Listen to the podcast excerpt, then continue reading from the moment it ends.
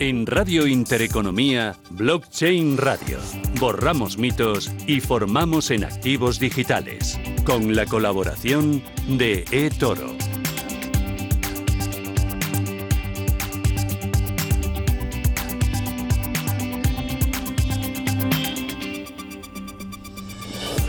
Muy buenas tardes, esto es Blockchain Radio, estamos jueves 9 eh, de diciembre y hoy me toca hacer el programa solo, con lo cual Susana, que está ahí en la playa en las Islas Canarias, pues bueno, la echaremos de menos, pero por supuesto aquí seguiremos dando toda esta actualidad, todo lo que tenemos hoy que contarles sobre blockchain y sobre activos digitales. Vamos ya con la careta de hoy.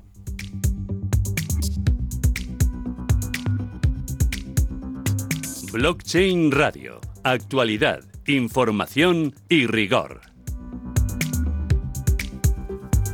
Y hoy aprovechando que no está Susana, pues me he liado, me he liado la manta porque tenemos un montón de invitados para tocar todos los temas posibles y de actualidad. Empezaremos con Daniel Escudero desde Being Crypto para ver pues un poco cuáles son esas noticias, qué se está hablando en todo el ecosistema. Continuaremos con nuestra parte de, formación, lo haremos con Miguel Caballero desde Tutelus. Hoy vamos a hablar del tema de los airdrops, que es uno de los más concurridos, una de las cosas que también llaman más la atención dentro de todo eh, lo que son los, criptoactivos. Pasaremos después a, entablar conversación con ONIS, en este caso con Enrique Palacios, para hablar de esa ley 1121, de esas medidas contra el fraude fiscal, tan importante conocer y entender, porque eso sí que nos afecta a todos. Luego daremos un salto hasta, hasta hablar con Pablo López para hablar de todo lo que sucede en el entorno de los ataques a los protocolos, en concreto, por ejemplo, Badger DAO, que sufrió la semana pasada pues un, ataque en ese protocolo y ha habido pues ciertos eh, detalles como el tema de pausar un smart contract. Le preguntaremos a Pablo qué es esto y continuaremos también, como no, con el tema de metaverso. No podemos dejar de hablar de uno de los temas de actualidad. Lo haremos con Tony Mateos desde Freeverse y seguiremos con Rental para ver dentro de todo lo que es la tokenización, pues qué opciones tenemos más allá de, la parte de, inversión tradicional. Hablaremos de Coliving hoy con Eric Sánchez y ya pues también no podemos dejar de repasar con Joaquín Matinero todo lo que ha sido ese reglamento o una propuesta, mejor dicho, de regulación del Parlamento Europeo para infraestructura DLT que afecta a todos los mercados financieros. Eh, veremos esos detalles y por supuesto acabaremos con nuestro toque de inversión de impacto con Gabriela Chant desde Ethid Hub. Pero vamos ya con el primero de nuestros invitados.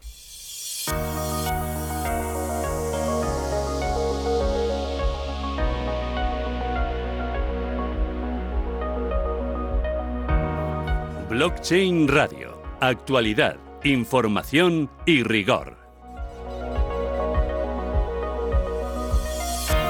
Empezábamos la semana pasada con esa nueva colaboración que tenemos con la gente de Being Crypto y pues hablando con, Daniel Escudero, hablando con, todo el equipo, hemos, dicho, hemos decidido darle pues un toquecito distinto ¿no? a todas esas noticias que nos traen y nos ponen un poco sobre la pista de lo que se está hablando en el entorno cripto. Daniel, ¿qué tal? ¿Cómo estás? Hola, muy buenas Javier, encantado de estar aquí. Oye, decíamos Daniel que le vamos a dar a, este, a esta colaboración, ¿no? Pues un toque de mayor profundidad, porque al final tenemos esos cinco o seis minutos, pero que queremos ir directo al grano, con lo cual, cuéntanos hoy, ¿qué nos traes? ¿Qué se está hablando ahí en Bean Crypto? A ver, mismamente hoy ha salido una noticia que, que bueno, eh, impacta bastante de ser cierta, y es que eh, Coinbase ha admitido tener bajo su custodia el 12% del total del mercado cripto. Eh, esto es, ha sido unas declaraciones de Alicia Haas, que es la CFO de Coinbase, y lo hizo ante un organismo regulatorio de Estados Unidos y si fuese esto cierto, eh, rondaría los 250 mil millones de dólares en cripto bajo su posesión, cosa que es bastante impactante, ¿no? no sé qué piensas tú, Javier. Sí, ¿no? y además alta concentración, ¿no? O sea, estamos diciendo que al final estábamos creando un mundo que intentaba ser descentralizado, pero acabamos centralizándolo y un 12% me parece ya pues un riesgo para todo el ecosistema. Claro, aquí hay, aquí hay dos temas que, que, impactan. Primero esa, que es la, centralización de, una posesión de los criptoactivos bajo una empresa centralizada, lo cual pues puede que Satoshi Nakamoto no estuviese totalmente de acuerdo. Efectivamente. Y luego mm, también por otro lado es un poco eh, el nuevo camino que están siguiendo estos exchanges que ya se están convirtiendo en otro en otro en otra cosa. Y es que mismamente en ese discurso eh, hablaron Coinbase que comentaron que claramente lo que querían apostar ahora es seguir la regulación al 100% y bueno, muestra que se están preparando, igual que Binance también lo está haciendo, se está preparando todo para la entrada de, actores eh, del mercado tradicional, por llamarlo de una manera. Exacto. Yo escribí a Daniel hace un tiempo en el Confidencial una cosa que se llamaba, vamos, un titular que era la criptoélite al final se convierte en la élite financiera clásica, ¿no? Y, y este tipo de noticias yo creo que nos lleva a pensar en esto, ¿no? Con lo cual, más regulación, lo cual de un lado está bien, pero eh, ese sueño ¿no? que teníamos un poco al principio de descentralizar, pues yo creo que se va quedando cada vez en, en un, ¿no? en un nicho más, más, más pequeñito, que bueno, mientras no nos lo toquen y podamos estar ahí en el entorno de finanzas descentralizadas, pues eh, avanzando, pero claro, al final el sistema financiero aquí tiene intereses, hay dinero, yo siempre lo he dicho, que al final hay negocio y por eso mismo se están metiendo. Sí, sí, un, un ejemplo claro de cómo eh, la demanda viene desde los clientes es el Banco Santander que cuando lanzó su ETF de Bitcoin no creo que fuese una cosa que quisiesen hacer, pero sencillamente han visto que hay demanda y bueno, hay un trozo del pastel que, que, cubrir. Está claro. ¿Qué más noticias nos traes, Daniel? Bien, pues otra noticia también un poco eh, desde provenientes de Estados Unidos es esta semana Goldman Sachs admitía que ellos mismos y otros bancos están explorando cómo usar Bitcoin como garantía para préstamos. Esto es, es, también impactante porque es como si fuese la fusión del mercado bursátil tradicional con el mercado cripto. Y, bueno, esta, esta noticia admite un poco eh, eh, la demanda que se está prestando y también que los bancos puede que empiecen a sudar un poco viendo que, oye, que puede que les, les roben parte de su, su negocio principal, que son los préstamos. Y también se quieren, eh, se quieren subir al carro, claro. Exacto, exacto. Eh, Coinbase, por ejemplo, eh, eh, mm, esto ya se puede hacer en el mercado DeFi, en las finanzas descentralizadas, pero es complejo para cualquier usuario. Sin embargo, Coinbase ya ha lanzado lo mismo, que tú pones tu Bitcoin y ellos te dan un, préstamos y utilizando el Bitcoin como garantía de una manera bastante fácil. Entonces, yo creo que los bancos están empezando a ver como, oye, si no despertamos y también nos metemos al carro, puede que nos roben parte del mercado. Está claro. Fíjate que tiene que ver esto, Daniel, con la noticia anterior, ¿no? Que es como esas élites al final se están unificando y están utilizando todo esto pues para no perder su parte del negocio. Vamos con la última noticia, Daniel, que nos queda nada, un minuto. Sí, el juicio de Craig Wright ya ha culminado. Este juicio eh, ha, dejado a la comunidad cripto siempre un poco en velo, porque supuestamente Craig Wright eh, dice ser eh, Satoshi Nakamoto. Y en este juicio se estaba hablando de si él tenía acceso a los fondos originalmente minados por Satoshi Nakamoto, lo cual mostraría que él es el original creador de Bitcoin. Esto es importante porque si se supiese quién es Satoshi Nakamoto, lo cual es un misterio, si es una persona, varias personas, cambiaría bastante, eh, podría, podrían atacarle a esa persona eh, por haber creado Bitcoin. Eso es lo bueno que tiene Bitcoin, que no hay manera de escapar a su creador, como le ha pasado, por ejemplo, a Facebook con Libra. Efectivamente. Bueno, pues nada, Daniel, desde Being Crypto, muchísimas gracias por todas estas piezas de actualidad. Como siempre, nos quedamos con muchísimo más, pero bueno, aquí ya sabes que en radio el tiempo corre. Muchísimas gracias, como siempre, por tu aportación. Muchísimas gracias, Javier. Hasta la próxima. Hasta la próxima.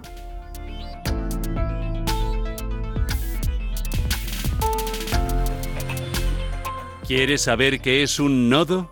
¿Cómo funciona un wallet? ¿Quién emite las monedas digitales? Cada jueves, Blockchain Radio, con Javier Molina y Susana Criado.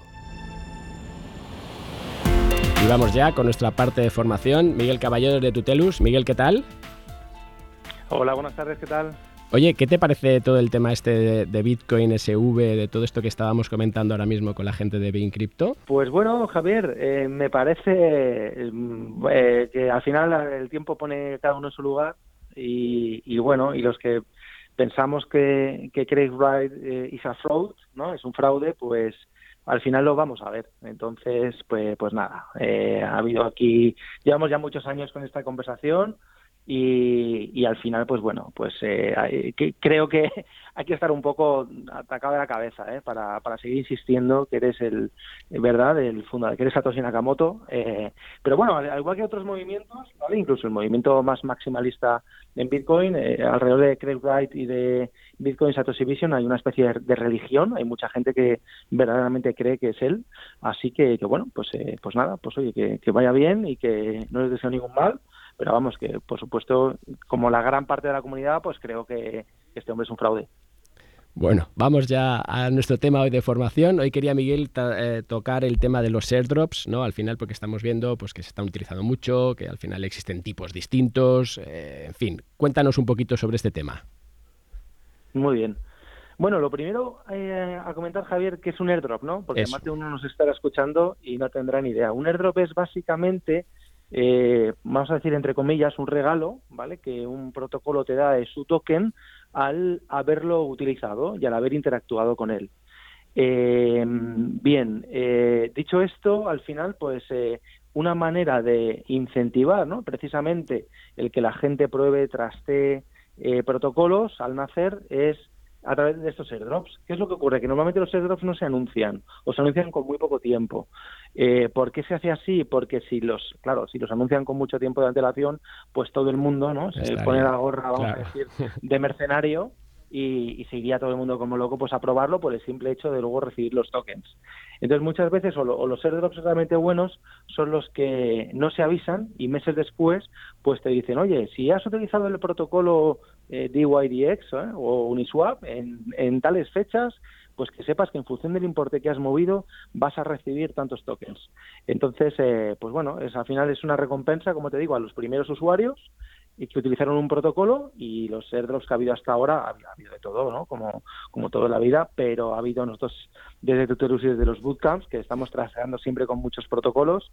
Eh, bueno, la gente ha recibido unos airdrops extraordinarios, ¿vale? Y, bueno, y cuando decimos, y, añado, ¿no? Déjame mis, segundos de, venta, pero cuando decimos que es el bootcamp que se paga solo, es porque el bootcamp se paga con, bueno, automáticamente con los airdrops que la gente recibe, ¿no? El problema aquí, eh, Javier, es que no son predecibles. Claro. Es decir, no, eh, hay, algún calendario, hay gente que piensa que puede ocurrir y tal, pero no hay una seguridad y una certeza de recibir un airdrop de tal token y mucho menos que ese airdrop, o sea, que ese token, perdón, sea capaz de capturar valor. Claro, y oye Miguel, ¿cómo se reciben? O sea, al final tú dices, oye, pues yo he estado trasteando por aquí en este protocolo, de repente lo anuncian y ¿cómo aparecen? ¿Aparecen en mi wallet? ¿Cómo, cómo funciona eso?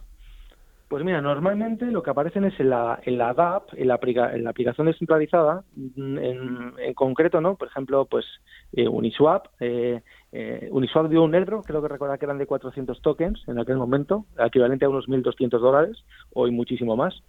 Eh, y lo que había que hacer es un, lo que se llama un claim tenías que reclamar. Es decir, la DAP sabe que tú has utilizado el protocolo porque tú al final has interactuado con la DAP a través de tu cuenta de MetaMask, entonces pues la DAP reconoce esa cuenta y sabe que has movido pues tanto dinero, que has hecho tantas operaciones y tienes un botón de claim. Entonces el, la aplicación sabe que eres tú, eh, haces el claim, pagas el gas y recibes los tokens ya directamente en tu wallet y a partir de ahí lo que quieras.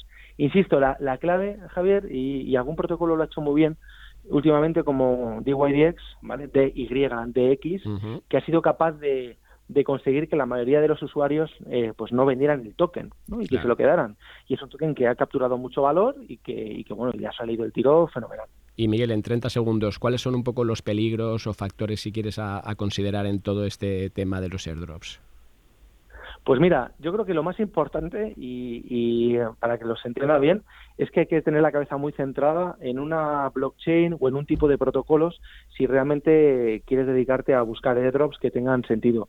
Porque la lista de potenciales airdrops, Javier, es absolutamente terrorífica, de grande. Entonces no te va la vida. Podrías estar 20 horas al día eh, trasteando con protocolos para, para buscar posibles airdrops y no te daría la vida. Entonces, mi consejo es que nos centremos en una blockchain o en un, en un conjunto de pocas blockchains, en un tipo de protocolos de lending, de borrowing, de derivados, de sintéticos, de lo que sea, y estudiar protocolos de esa de esa blockchain en concreto para bueno pues intentar prever en la medida de lo posible posibles eh, en el futuro. Pero no salirnos de ahí porque si no como te digo no nos da la vida. Está claro. Pues Miguel Caballero de Tutelus muchísimas gracias y la semana que viene más Gracias, Javier. Un abrazo. Hasta luego. Criptoassets en Blockchain Radio, con la participación de ONIS, empresa española de custodia para activos digitales. Y justo nos vamos hasta ONIS, en este caso a ver a escuchar a Enrique Palacios. Enrique, ¿qué tal?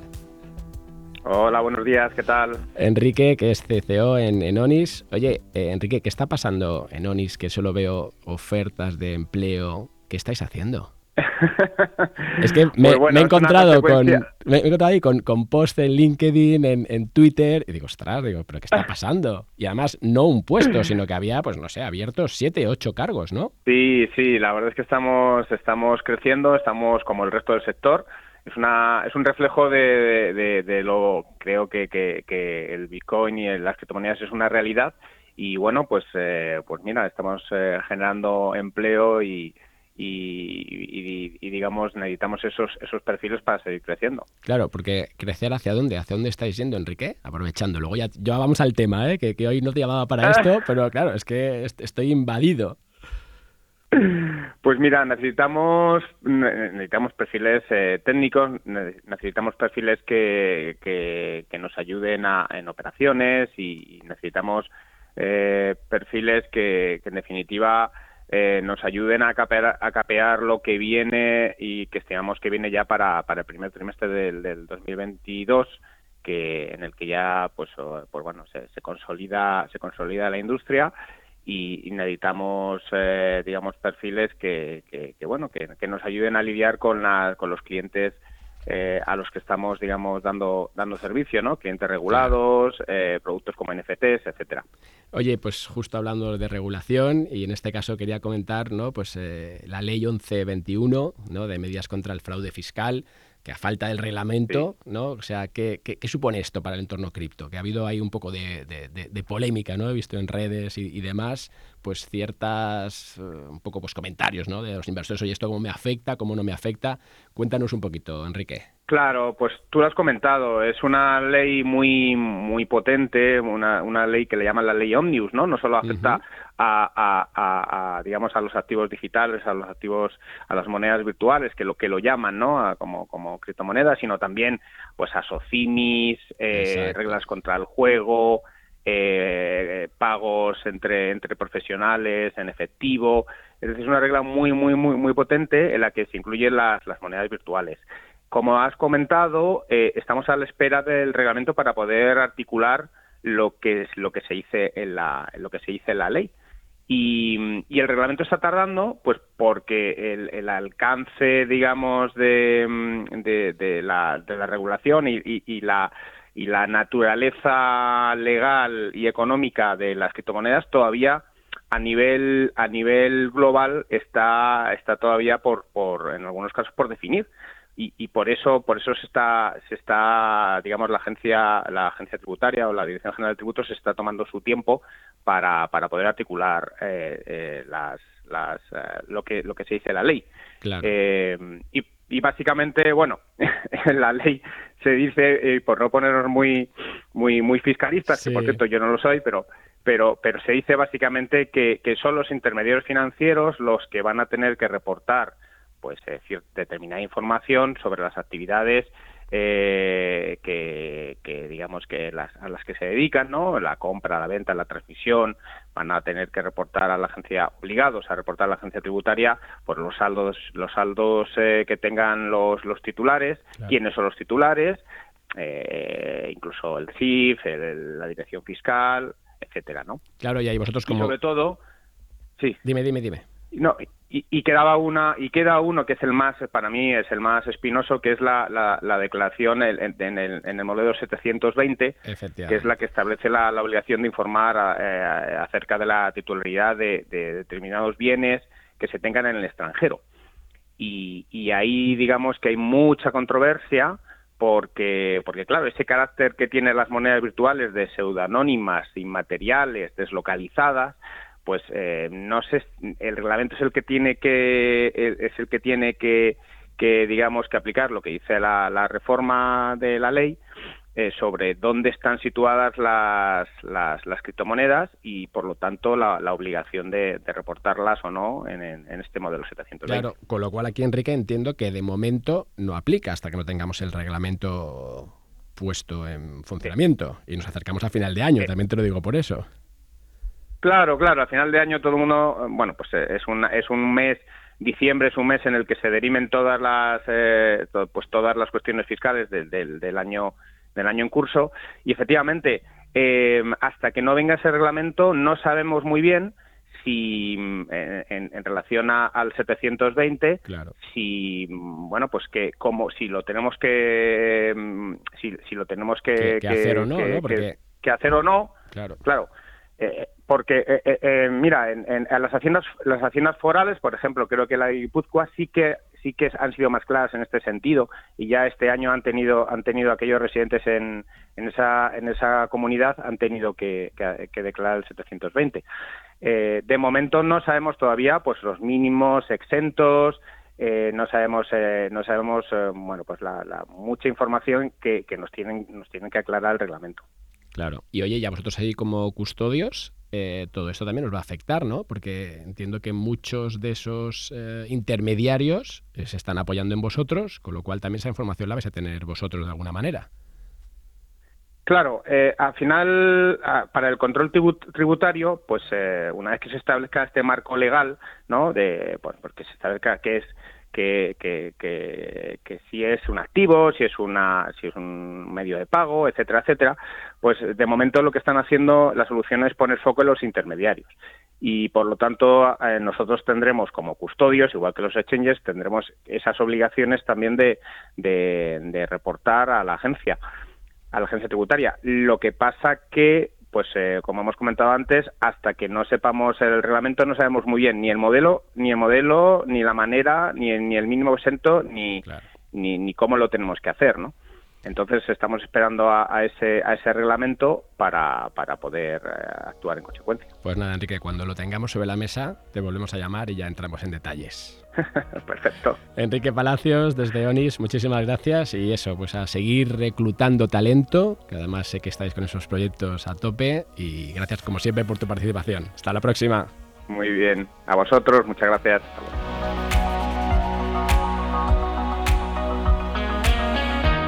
Blockchain Radio. Actualidad, información y rigor. Y nos toca ahora pues conectar con Pablo López. Pablo, ¿qué tal? Hola, ¿qué tal? Muy buenos días, ¿cómo estáis? Oye, Pablo, ¿qué es esto de equatum.io? Que hemos tenido tú y ahí un debate en LinkedIn interesante. Cuéntanos, ¿qué estás haciendo ahí? ¿Qué hace un nómada digital como tú ahí?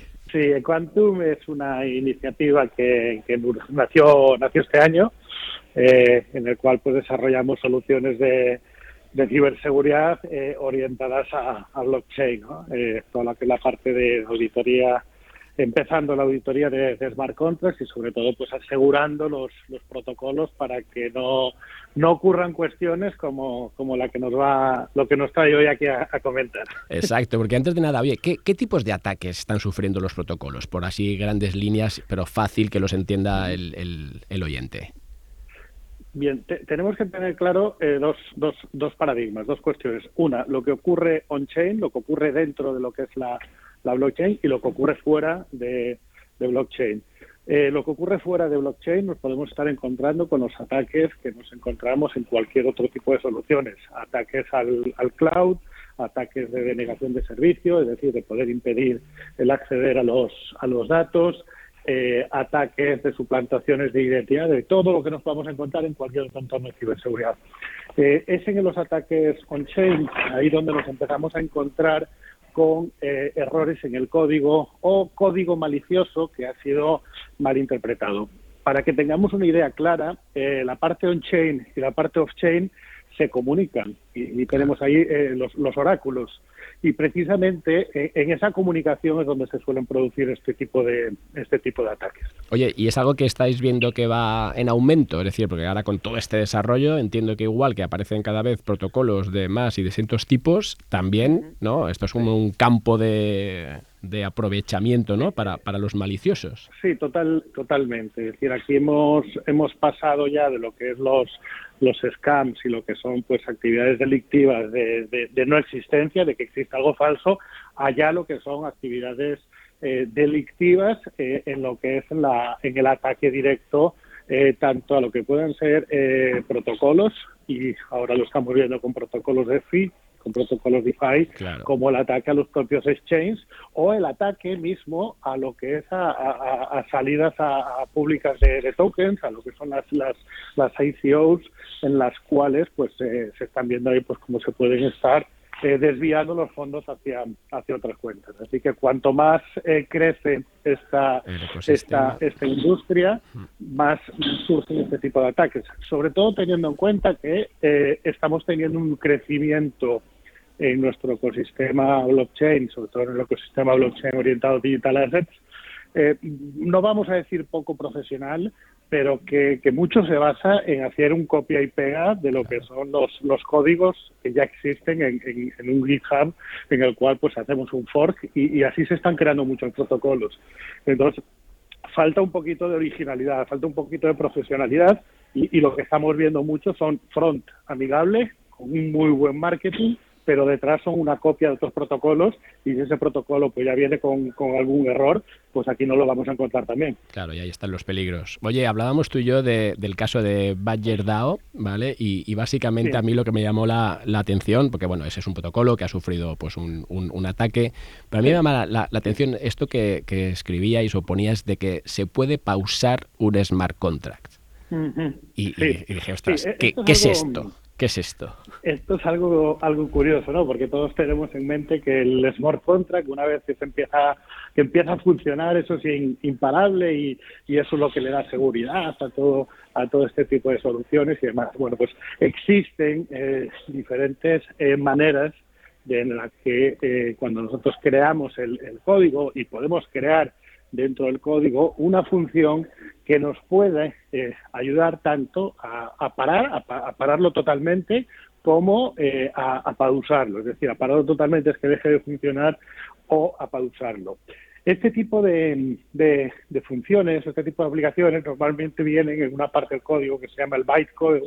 El bytecode es, digamos, es una compilación de código, entonces aparentemente no está, no está visible. Hay que ir a, a buscarlo y muchas veces, pues bueno, se hace con, con fines, vamos a decir, con fines eh, lícitos, precisamente para este tipo de, de situaciones, pero ese mismo fin lícito pues eh, rompe un poco con, con, esa magia o con esa, eh, digamos, eh, prioridad de que confiamos en el protocolo porque como el protocolo una vez que se empieza a desarrollar no hay nadie que pueda intervenir sobre él.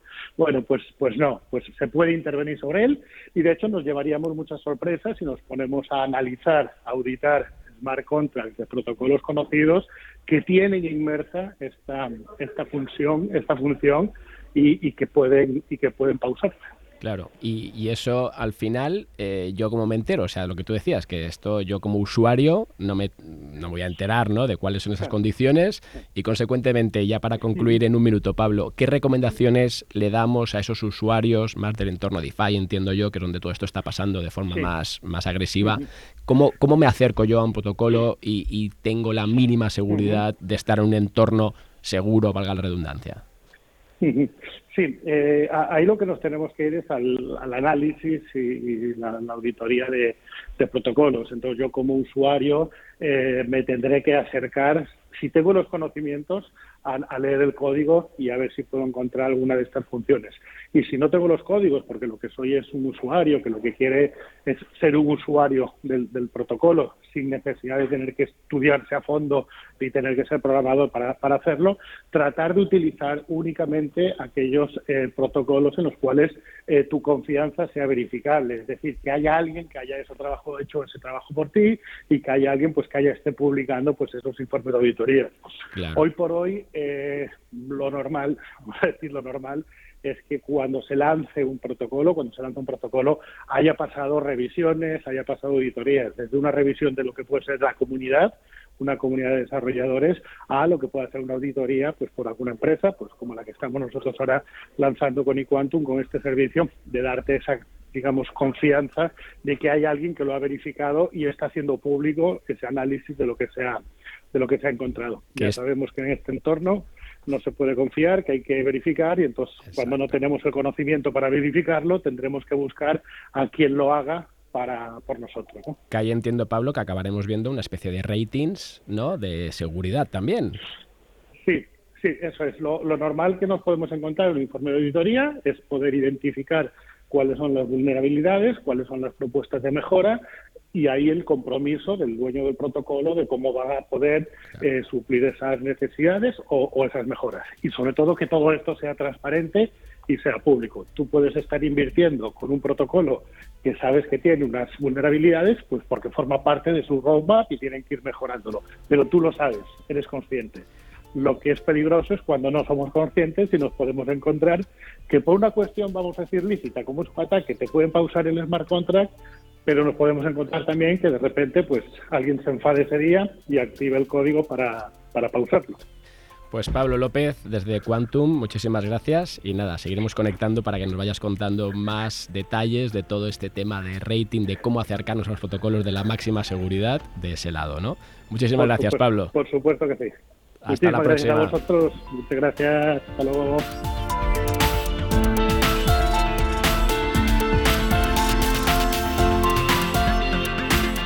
Blockchain Radio. Caso práctico. Y ya si la estábamos liando con todo el tema de, de, aquí ciberseguridad, de smart contracts que se pueden pausar, pues vamos a acabar de liarla y en este caso lo haremos con Tony Mateos. Tony, ¿qué tal? Hola, ¿qué tal? Buenos días. Tony, que es cofundador y CTO en freeverse.io y con quien tuve hace unas semanas en el Confidencial, tuvimos ahí una, una, mesa redonda súper interesante, con lo cual ahí agradecerte aquí públicamente, Tony, por tu participación y cuéntanos aquí en Blockchain Radio, ¿qué es esto de freeverse.io? Bueno, Freeverse somos una empresa de tecnología que lo que hacemos es, eh, habréis, eh, estaréis familiarizados con los NFTs, yo creo que hoy día todo el mundo los conoce, ¿no? Pues hacemos que los NFTs puedan capturar no solo lo que captura hoy día, que sobre todo es escasez y también especulación, sino que puedan capturar también el valor que le dan los mismos usuarios, los mismos propietarios de estos NFTs a través de sus acciones, de cómo los utilizan, eh, etcétera, de cómo los revalorizan ellos a través de, ellos mismos, no, no, no solo de estos otros factores. Ponnos un ejemplo, Tony, para llevar esto a la práctica, de esa interacción del usuario y los modelos que se, que se van creando. Correcto. Hoy día, por ejemplo, eh, lo típico en un videojuego sería en un NFT, pues que te dan una, una cosa muy escasa, un, ítem, una espada muy especial, por ejemplo, tú te la compras, a lo mejor muy, muy cara, y a lo mejor esperas que algún día alguien te la compre aún más cara. ¿no? Así estás, estás especulando en este espacio de tiempo, ¿no? Pues imagínate que no, imagínate que, que la espada que adquieres, que incluso tenga valor prácticamente cero, solo que por jugar ya la tengas imagínate que la usas mejor que el resto de, jugadores, ¿no? La matas más monstruos, has conseguido hacer cosas increíbles con esta espada a través de, tu tiempo y de tu esfuerzo. Ahora tiene pues nivel 20 esta espada, ¿no? Y te permite pues hacer cosas que no podías hacer antes, matar dragones que no podías, ¿no? Si ahora te vendes esta espada porque la has evolucionado a través de tu esfuerzo, va a tener un valor de mercado claramente superior porque es más útil al resto de usuarios, ¿no? Con lo cual habré transformado, pues eso que te he dicho, esta espada está capturando mi esfuerzo y mi talento en el videojuego. Y esa parte tú luego la puedes eso, ir a los, a los distintos eh, juegos en este caso y cuando todo sea interoperable, pues podrás transmitirlo de uno a otro. Por supuesto, primero creo que vamos a experimentar este metaverso en el cual las cosas empiezas a utilizarlas solo en una aplicación, pero muy pronto vamos a ver que las puedes utilizar en todas, por supuesto. Oye, ¿y qué modelos de negocios están abriendo eh, a raíz de todo esto? Porque claro, si me estás diciendo que ya esos NFTs, aparte de la escasez y todo esto, van a estar condicionados por lo que haga yo como usuario, aquí ya se me ocurren que los modelos de negocio que se abren ya no solamente nos ceñimos al videojuego, sino que se abre a todos los negocios. Claro, sí, sí, desde no solo de videojuegos, sino también estamos viendo muchísima atracción en el mundo de, la passion economy, que le dicen, ¿no? La economía de la pasión, donde tienes con, creadores de contenido, influencers, eh, etcétera, que lo que hacen es pues te pueden dar NFTs al principio, en este caso, que serían casi gratis, y a medida de que tú eh, interaccionas con, con los, con, estos creadores de contenido, ya sea porque consigues que sean trending topic algunas cosas o hacer más retweets, básicamente participando junto con la comunidad, los puedes subir de nivel y, y por tanto también tener eh, pues recompensas de nivel muy, muy superior, hasta el final a lo mejor tener, conocer a la persona, etcétera, ¿no? Entonces, estamos viendo que hay muchísimos verticales donde están empezando a utilizar NFTs que no son solo coleccionables, sino que te permiten transformar tu valor, ¿no? darles valor a través de lo que tú haces con ellos. Claro, y ahí desde Freevens, eh, ¿quiénes estáis, ¿quién se está acercando a vosotros buscando pues ese asesoramiento y buscando todo ese empuje para sacar esos modelos nuevos? Pues ya por ponerme ya datos más prácticos que de los que puedas contar, claro. Sí, de, momento, sobre todo, tenemos dos verticales que, nos están viniendo. ¿eh? Sobre todo es el de los videojuegos, por supuesto, y el otro es el, de, el que te comentaba del Passion Economy. Eh, realmente creadores de contenidos, influencers, etcétera, que quieren que quieren crear es una herramienta nueva para ellos para hacer un engagement diferente con su con su comunidad, muy muy diferente al que tenían hasta ahora y más potente y más y, que perdura más. Claro. Entonces vamos a, a, lo largo de los próximos meses eh, sí que tenemos tres cuatro eh, contratos firmados increíbles con unos casos de uso parecidos a los que te decía y con una, mm. unas personas detrás muy famosas que los iremos desvelando a lo largo de los próximos meses. Y ahí, Tony, eh, última pregunta ya, te dejo tranquilo. El tema de las comunidades entiendo que es súper importante, ¿no? O sea, estábamos diciendo que, en este nuevo paradigma, ¿no? Donde antes mirábamos la rentabilidad riesgo de los proyectos, de los protocolos, luego le sumamos la sostenibilidad, todo el tema de la comunidad, todo el tema social, toma mucha importancia, porque entiendo que todo este valor que tú dices que se está dando a los NFTs será mayor cuanta más comunidad esté involucrada y cuanto al final mm, mayor ventajas, ¿no? También sean capaces esos creadores de darles a todos estos seguidores. Claro, al final, al final los NFTs, eh, una de, uno de los aspectos que van a aportar es esto, como herramienta de unión, cohesión de las comunidades, que incluso les das la oportunidad a tus seguidores de esta comunidad o de, de, sacar dinero, de sacar dinero por, por haber mejorado a la comunidad, por haber difundido cosas que eran importantes para la comunidad, etcétera. Es, es un modelo de negocio totalmente nuevo y que creo que de aquí un par de años sí, sí, lo veremos en todas partes. Y, y, hoy, Tony, últimos 20 segundos. ¿Cómo diferenciamos aquellos NFTs que sí están capturando este valor y que pueden tener una proyección de aquellos que no? Ahora que tenemos también aquí tantas divergencias entre precio y valor. Uh, en este momento yo creo que es muy difícil. Eh, te tienes que informar mucho. Es un momento en el cual está todo por definir todavía. Se está definiendo cada mes una cosa que no existía el mes anterior. Eh, lee mucho, infórmate mucho, mira por qué el precio es tan alto, ¿no? y mira dónde lo puedes utilizar. Una vez lo adquieres, ¿qué valor te da más que hacer un copy-paste del vídeo de, o de la imagen que te estés comprando, no? Intenten hacer un poco de investigación antes, eso, mi única recomendación en este momento. Pues Tony Mateos, desde freeverse.io, muchísimas gracias y nada, esos casos de uso me los apunto aquí para seguir llamándote y que nos los cuentes aquí en Blockchain Radio. Un placer, gracias a vosotros. Hasta luego. Ideas de inversión en blockchain radio, con la participación de Rental, la plataforma de inmuebles tokenizados. Y hasta Rental que nos vamos, en este caso con su CEO, Eric, ¿qué tal? Muy buenas, Javier, ¿qué tal? ¿Cómo estáis? Eric Sánchez, que es CEO en Rental. Oye, Eric, he visto que hoy, hoy mismo, hoy jueves, tenéis un webinar. ¿Esta tarde o cuándo es que lo tenéis? Sí, así es, esta tarde, esta tarde a las 7. ¿Qué vas a contar? ¿Qué vas a contar ahí? ¿Qué vas a contar? Dinos.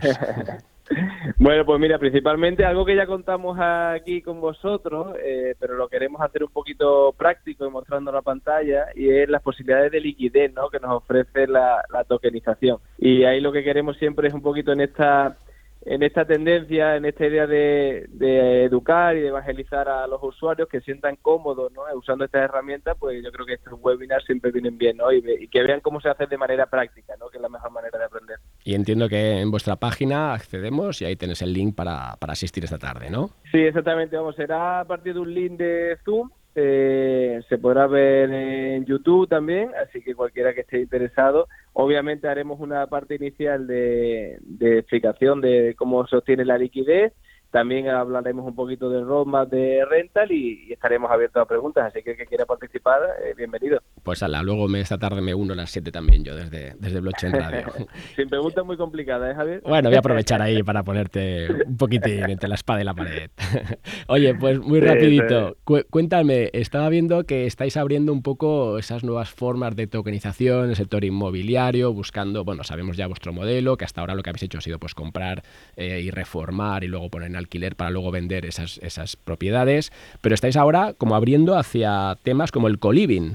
Cuéntanos por qué y qué pretendéis con este nuevo paso. Sí, exactamente. Pues al final un poco la, eh, la ventaja ¿no? de tokenizar inmuebles, en este caso, que accedemos a, financiación de cualquier inversor y nos permite ser tan ambicioso como queramos. ¿no? Como ya sabéis, hemos hecho proyectos de, inmuebles pequeñitos que tienen muy buena rentabilidad por alquiler, en alquiler residencial. De ahí nos fuimos al de alquiler por habitaciones, iremos al turístico y ahora ha llegado un momento en el que, eh, digamos, nuestra capacidad de dar buenas rentabilidades suele venir por encontrar buenas oportunidades, buenos inmuebles, en este caso que se compran a bajo precio y se reforman, y también en crear un nuevo modelo de negocio que sea más rentable, ¿no? En este caso, el co-living es, una, es un modelo que está funcionando muy, muy bien, está muy extendido ya en Estados Unidos, en otros países de Europa, y en España tiene un margen de crecimiento brutal y, queremos queremos adentrarnos en él, ¿no? Al final un co-living no es más que una zona, una creación de comunidad, ¿no? ya conocemos un poquito más lo que son los coworking para trabajar, este nómada digital, este trabajador que digamos tiene un poquito más de libertad pues al final es darle una comunidad, un sitio donde vivir y, que se encuentre cómodo. ¿no? Pues nada, oye, ¿cuándo tenemos esa primera oferta? ¿Cuándo calculas? Pues mira, este lleva un poquito más de preparación, son proyectos con más, digamos, más reformas y más eh, proyectos. Eh, yo creo que en enero eh, habrá noticias de este proyecto, ya con los números ¿no? de rentabilidades, con la localización, que será Sevilla, pero para, para ya tener datos exactos, ahí en enero lo anunciaremos va a ser un proyecto muy rentable, eh, tanto en alquiler como en la posible plusvalía de, venta futura y sobre todo que yo creo que también puede enamorar un poquito más al inversor en cuanto a que, oye, eh, eh propietario ¿no? de un co-living, que seguramente no será uno, sino será una cadena de ellos. Pues nada, Eric Sánchez de The Rental, te seguiremos ahí siguiendo y a ver si esta vez cuando lo saques llegamos a tiempo, porque cada vez que te llamo para que me lo cuentes en el programa te voy a cambiar el, toda la temática, porque es que se venden de momento como, vamos, como churros. Bueno, es, siempre buena noticia que lo vendamos rápido, pero intentaremos que, que estéis al tanto ahí para, poder participar. Venga, pues muchas gracias, Eric. Hasta la próxima. Un abrazo, hasta luego. Gracias. Blockchain Radio. Actualidad, información y rigor. Y a esta vez vamos a conectar con Joaquín Matinero desde Roca Yuñent. Joaquín, ¿qué tal? Buenas, Javier, ¿cómo estás? Oye, hoy aquí me ha dejado Susana solo, con lo cual te tengo solo para mí hoy, no tengo que pelear, para que me hagas caso. Algo habrás hecho para que Susana se te haya ido. También dale una vuelta, ¿eh? Bueno, bueno, a ver, no dejes ahí, que, se ha cogido el puente este enorme, vamos. Eh. Se fue no sé cuándo, el viernes ya aún no ha vuelto. Que aproveche. Que aproveche, que aproveche, que coja fuerzas.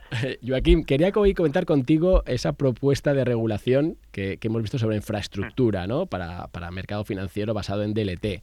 Cuéntanos un poco qué mm. pretende la Comisión con esto, cuál es un poco la, idea subyacente. Sí, bueno, la Comisión Europea, dentro de su pacto de digitalización genérico, donde encontramos también la, el reglamento de la Directiva en Criptoactivos, la denominada MICA, pues también dentro del sector financiero va a crear un, dijéramos, un mercado DLT con tecnología blockchain con la finalidad que cualquier empresa pueda emitir acciones con esta tecnología hasta 500 millones, bonos hasta un billón y los subsidios también hasta 500 millones. Dejar sin efecto ciertos puntos de la normativa financiera que no podrían cumplir este tipo de entidades, así como dar un cáliz, una uniformidad en todos estos procesos. Por tanto, es un punto a favor. Eh, tendremos un mercado para estos procesos que queramos emitir tokens y daremos seguridad jurídica, transparencia, cumplimiento del KYC, blanqueo de capitales. Es una muy buena noticia y es lo que decimos, que esperemos que vaya un poco de la mano de todos los otros aspectos que estamos hablando estas últimas semanas o meses en relación con la regulación de los criptoactivos. Claro, pero aquí Joaquín, en, en concreto, toda esta infraestructura, ¿para qué tipo de empresas se está un poco, o sea, ¿quién va a acogerse a esto? Porque me estás hablando no solamente de los nuevos tokenizadores, sino también de los antiguos jugadores del sistema financiero. Sí, sí, totalmente. Lo que quiere un poco la Unión Europea es que dentro de la tokenización que conocemos nosotros y dentro del mundo mm, blockchain que la gente está aceptando ir por estas alternativas, pues es crear un mercado financiero DLT regulado, autorizado, donde las grandes empresas, pues allí eh, se sientan más seguras, más tranquilas, que yo creo que son las primeras que pueden entrar, pero sin descartar pues que otras medianas y pequeñas empresas al final accedan a ir de la mano del regulador con la misma finalidad que teníamos anteriormente, pero ya en un formato, como dijéramos, más tradicional. Pero entonces, Joaquín, esto es un primer paso para tener acciones tokenizadas. En vez de tener nuestras telefónicas, tenemos nuestros tokens de telefónica. Sí, eh, un poco luchan eh, mm, por toda esta innovación que ha llegado, el tema de poder comprar eh, parte de una acción de Tesla, no la totalidad de Tesla porque ya está tokenizada. aquí lo que se va a intentar es que las grandes empresas accedan a, bueno, a obtener liquidez vía tokens y que supongo que aquí vendrán otras modificaciones de cómo ser se deben de contabilizar los tokens a nivel contable, qué requisitos, eh, también todo el tema del insider trading que les preocupa muchísimo dentro del mercado de los tokens, cómo regularlo, esta información. Bueno, vamos viendo que la tecnología blockchain ha acabado entrando como un caballo de Troya en las grandes empresas y en los grandes mercados y ahora se han decidido pues a crear un mercado al uso para que se pueda tokenizar todo y dentro del mercado de valores pues que haya como una, una uniformidad, unas reglas del juego donde ciertos puntos de la ley del mercado de valores no entrarían en aplicación y eh, unos límites porque lo que quieren primero es testear si esto es válido y después ya dejarían sin límites. Y oye Joaquín, entiendo que ya esto es una auténtica revolución y se te estarán acercando todos los grandes jugadores, ¿no? Para ver de qué va esto y cómo, cómo no se pueden perder esto. Esta vez sí que ya no se pueden quedar a un lado porque aquí se está involucrando, vamos, todo el sistema clásico. Sí, ya llevamos, creo que son cuatro o cinco días que parece que todos han bebido la pócima mágica y desde el CEO de Goldman Sachs hasta Standard Poor's y todo el mundo dice que bueno que blockchain es el futuro. Aún no acaban de aceptar la palabra Bitcoin, no les parece bonita, pero bueno que blockchain ya forma parte de la infraestructura o de las tecnologías que utilizarán los grandes players del sector financiero. Tanto es una muy buena noticia para todos, porque si los grandes ya entienden y crean su, su mercado, las fases más betas, pues también va a haber acceso y habrá más transparencia, más eh, facilidad y será todo pues mucho más clásico. Perfecto, pues Joaquín Matinero, el de Roca Junyent, muchísimas gracias como siempre y seguiremos ahí llamándote para que nos des luz y información sobre toda esta gran revolución que veníamos contando desde hace tanto tiempo que ahora de repente ¡pa! está estallando aquí ¿no? a una velocidad increíble. Sí, ahora parece que los que nunca habían hablado de blockchain eh, lo conocían de toda la vida y esto es un poco la, curiosidad, ¿no? Eh, los grandes que nunca habían aceptado o que lo miraban un poco a distancia ahora lo aceptan como si sí ellos hubieran creado blockchain. Y bueno, tiene su parte cómica también. Pues muchísimas gracias Joaquín y nos hablamos en programas venideros. Hasta la próxima. De acuerdo. Un abrazo Javier. En Blockchain Radio Inversión con impacto. Y aquí ahora pues presentamos a Gabriela Chang desde CIRHub. Gabriela, ¿qué tal? Hola Javier, ¿qué tal? Buenos días. Oye Gabriela, mira, tengo aquí en el estudio a, Andrés Quintana, que es eh, bueno, pues es también un productor de radio desde Costa Rica y le estaba contando pues todo lo que se está haciendo en el entorno blockchain y les contaba el caso de CIDHub, en este caso pues en México y que ahora os ibais a ir hacia Honduras.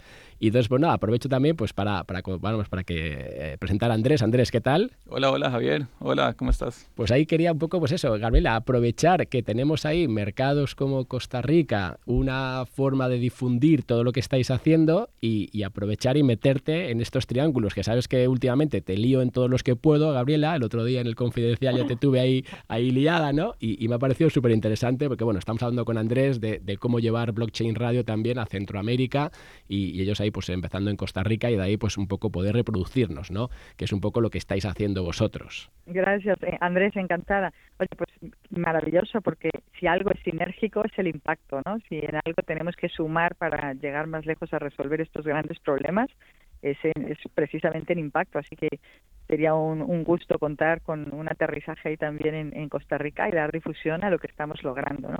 Claro, claro. estamos entrando en una, ajá, en, en una etapa súper interesante. Estamos en México, Brasil y Honduras. Y tenemos pipeline para, para otro montón de, países y proyectos. Ahí sobre todo, Andrés, lo, lo bonito de CIGAP es que combinan tecnología para llevar financiación de este lado del mundo a esas comunidades más desfavorecidas que no tienen acceso a, la, bancarización clásica, ¿no? Y a, partir de ahí, pues creamos proyectos. Y justo de esos proyectos, Gabriela, quería que me contases hoy, aprovechando aquí, cuéntanos qué tienes abierto dentro de CITHub para que podamos invertir y que así también, pues ya de paso, Andrés entienda lo que estáis haciendo. Pues Andrés, lo que hacemos es utilizar blockchain para llevar financiación asequible a esos pequeños productores que están excluidos del sistema financiero tradicional. Lo que les damos también son avales, esto basado en finanzas descentralizadas, para que la gente se anime a prestarles sabiendo que no corren riesgo, aparte de porque son muy cumplidos, pues porque hay este, este aval líquido ¿no? del token respaldando todas las operaciones. Y ahora estamos entrando, Javier, en la fase más, más dulce, más evidente de los resultados, la cosecha. O sea, Todas vuestras aportaciones en los préstamos para ayudar a los agricultores repercuten en que estamos empezando ya a cosechar el fruto de, su esfuerzo y de la inversión de este dinero en, los cafetales, ¿no? Entonces, todos los proyectos que tenemos ahora abiertos ponen, compremos la cosecha, ahora tenemos de el progreso, la soledad y salchijí. Y es una manera de ayudarles a hacer el acarreo financiero. Se les entrega el dinero por el café que se recibe, eh, y luego cuando lo exportamos, el margen de exportación se divide prácticamente al 50% con ellos y nos convertimos así todos, quienes les prestamos y quienes les ayudamos a, llegar a mercados de valor añadido en, socios de éxito. Y en estos casos, Gabriela, entiendo que son los proyectos que menos riesgo tienen, porque ya es eh, ayudas para recolecta ¿no? de esa producción y puesta en venta. Así es. Si de por sí la plataforma es súper segura con el crowd collateral que hemos implementado, ya los, los proyectos que son para compra de cosecha, ten en cuenta que contra la entrega tenemos el café, ¿no? Es como un doble colateral, ¿no? Tenemos la, mercancía y así que sí, si, si hay algún proyecto que tiene menos riesgo percibido todavía que los demás, son los de compra de cosecha, en efecto. Pues Gabriela Chan, desde CIDHub, muchísimas gracias. Le dejo luego tu contacto a Andrés para que podamos llevar más información, mejor conocimiento también a Centroamérica y en este caso a Costa Rica. Muchísimas gracias, Gabriela. Encantadísimas. Gracias, a vosotros. Saludos. Andrés. Chao. Pues Andrés, ya has visto que aquí tienes una puerta para que podamos colaborar. Increíble, increíble. Y podamos llevar todo este conocimiento pues más allá, con lo cual desde Blockchain Radio pues sabes que, que nada, que estamos aquí dispuestos a poder ayudaros y que nos ayudéis, porque también con todo lo que está pasando, ¿no? Comentábamos ahí en El Salvador lo que se está moviendo, ¿no? Y... espectacular. Te comentaba que en Costa Rica estamos en pañales eh, y salgo súper impresionado de, de la cantidad de expertos y de los temas. Pues nada, ya lo sabes, aquí estamos en contacto y a partir de ahí, como decía Gabriela, ¿no? Se trata de, al final colaborar para que todo esto pues llegue a más gente y mejor. Con lo cual, nada, Andrés, muchísimas gracias, bienvenido pues aquí a España, estás ahí de, vacaciones, disfrutando del frío de aquí, yo me iría para allá, para Costa Rica directo. Pero aquí hay buen vino, buenos jabones, quesos. Eso sin duda, sin duda alguna. Pues nada, pues señores, acabamos aquí con esta edición de Blockchain Radio. Saben que nos pueden seguir en blockchainradio.es. También tenemos luego los podcasts en Evox, en, en Spotify y también aquí en Radio Intereconomía. Nos vemos la semana que viene. Hasta la próxima.